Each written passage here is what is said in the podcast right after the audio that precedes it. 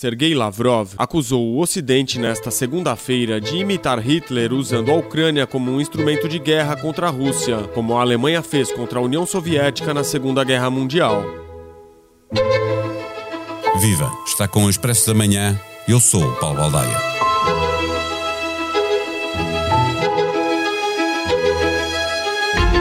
Alexander Filonenko visitou Gostomel, nos arredores de Kiev, logo a seguir à saída dos russos, dois meses depois da guerra começar. Ficou surpreendido com o grande número de frases que viu escritas nas ardósias de uma escola e percebeu que era preciso preservar estas provas da ocupação. Uma associação cultural e duas historiadoras de arte e sociologia cultural, como coordenadoras do projeto, fizeram nascer a Wall Evidence, ou Provas na Parede. Graças ao trabalho delas, há hoje um acervo de 500 fotografias que podem ser vistas online, em página própria ou com direito à tradução incluída em algumas dezenas dessas fotos no trabalho multimédia que a jornalista Ana França publica em expresso.pt. Estas pissagens tanto nos falam de arrependimento ou desorientação, como mostram o ódio de alguns soldados russos, por exemplo do grupo Wagner, ao patriotismo e nacionalismo ucraniano. O trabalho de recolha está feito, mas o trabalho de interpretação do que foi escrito é um processo em andamento. José Milhazes tem uma longa experiência profissional na Rússia, é jornalista, historiador, autor de inúmeros livros e é com ele que conversamos neste episódio.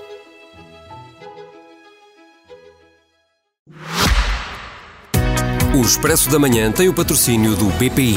O BPI tem soluções globais e competitivas para apoiar as empresas no desenvolvimento de negócios internacionais. Banco BPI SA registado junto do Banco de Portugal sob o número 10.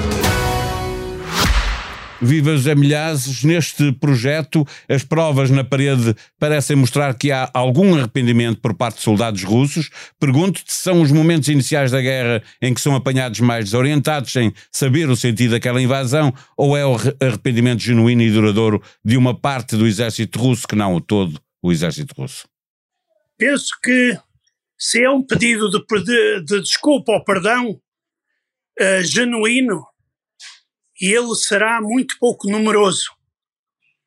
Uh, na maioria dos casos, pode ser um pedido de desculpa por aquilo que eles roubaram ou partiram.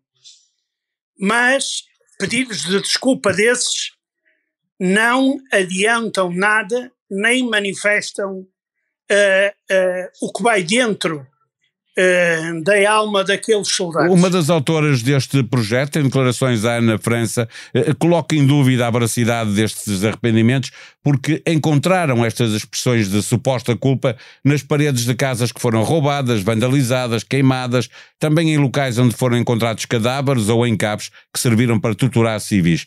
Eh, se este sentimento de culpa pesar de facto em alguns soldados, será possível vê-los um dia como arrependidos a ajudar a contar a verdade sobre esta guerra? Não acredito muito. Se foram eles que pilharam, roubaram, torturaram, violaram, não serão eles que irão mais tarde reconhecer os crimes que cometeram. Porque muitos deles estão convencidos que nunca mais, que nunca serão julgados por aqueles crimes que eles cometeram contra civis ou militares ucranianos. E eles não imaginam sequer que os seus dirigentes poderão ser apresentados num tribunal internacional e que a vez deles também nunca chegará. E é normal, ainda assim, que muitos soldados aleguem que estavam apenas a cumprir ordens naquelas pissagens que aparecem, eh, eh, mesmo quando possam estar em causa crimes de guerra, eh, mostrando desacordo ou arrependimento, podem pretender servir ainda assim como atenuante ou mesmo prova para os ilibar se algum dia vierem a ser apanhados esses soldados? Pode, isso pode acontecer e certamente irá acontecer. Mesmo aqueles que não pediram desculpa ou perdão, se um dia tiverem que ir a tribunal por esses crimes, irão dizer que a culpa que não é deles.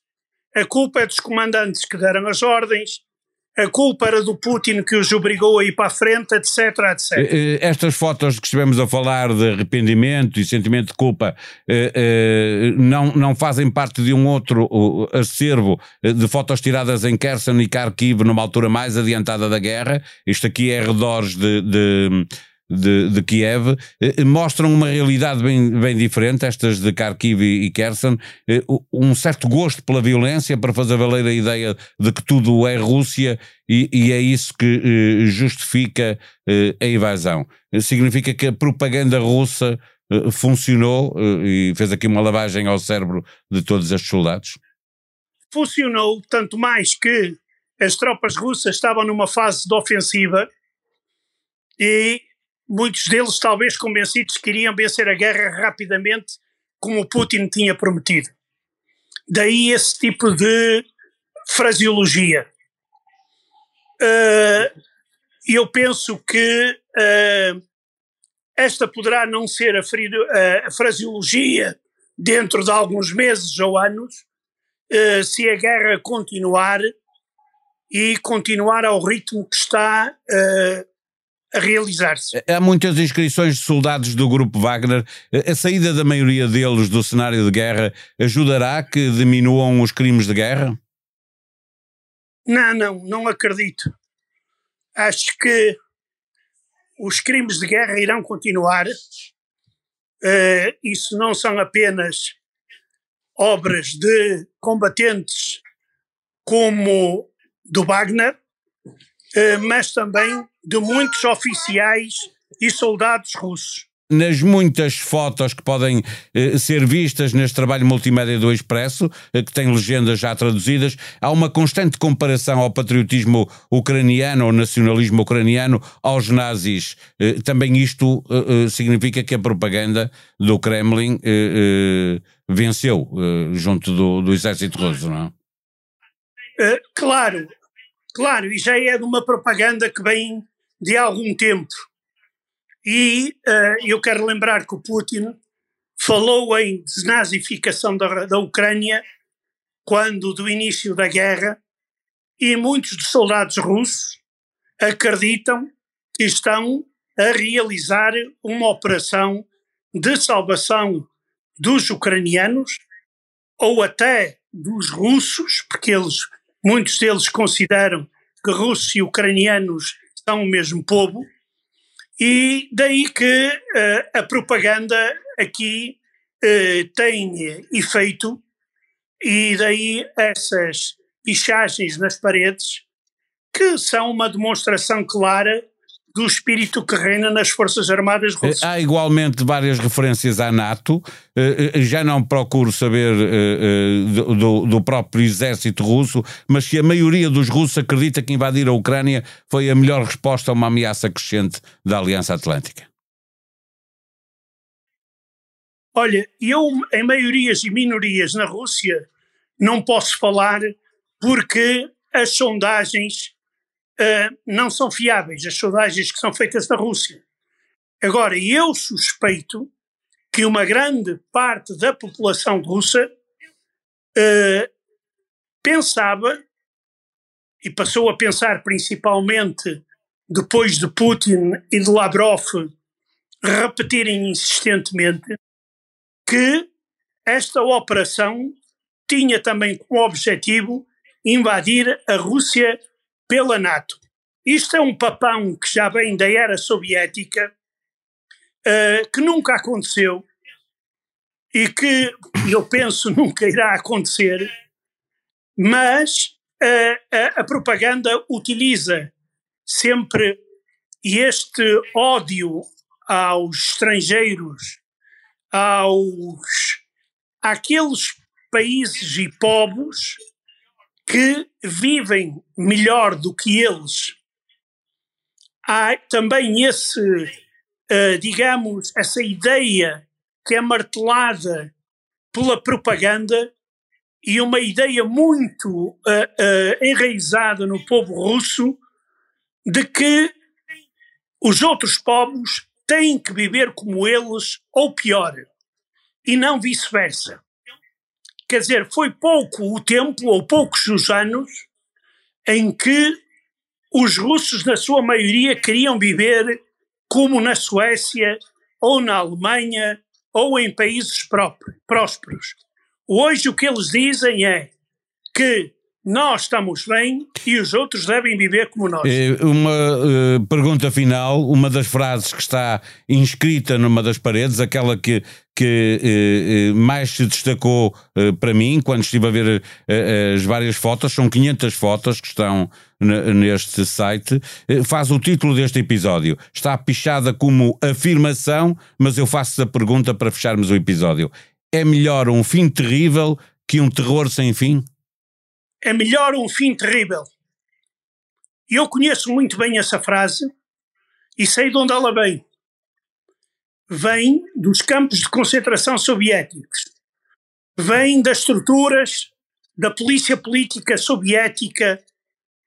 Vem daí que mais valia morrer rápida e horrivelmente do que ser martirizado, do que ser torturado, do que ser espancado, e depois assassinado.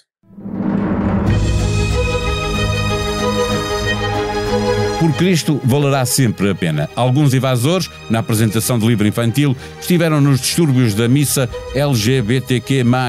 Sessão de lançamento do livro infantil inclusivo foi interrompida com a presença de sete desordeiros da extrema-direita. Alguns deles tinham invadido a missa na Ameixoeira durante a Jornada Mundial da Juventude em agosto grupo espalha mensagem de ódio num canal do Telegram. A hipersexualização, a pressão para o desempenho sexual e os discursos castigadores e punitivos a respeito de determinadas preferências, fantasias, orientações e identidade de género têm impacto na saúde mental. Patrícia Pascoal, psicoterapeuta e coordenadora do mestrado em Sexologia na Universidade Lusófona, e Sara Magano, psiquiatra e terapeuta sexual, são as convidadas do mais recente episódio do podcast Que Voz é Esta? A sonoplastia deste episódio foi de João Martins. Tenham um bom dia, nós vamos voltar amanhã. Até lá.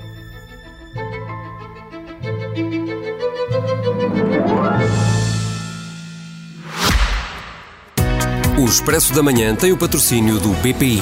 O BPI tem soluções globais e competitivas para apoiar as empresas no desenvolvimento de negócios internacionais. Banco BPI SA registado junto do Banco de Portugal sob o número 10.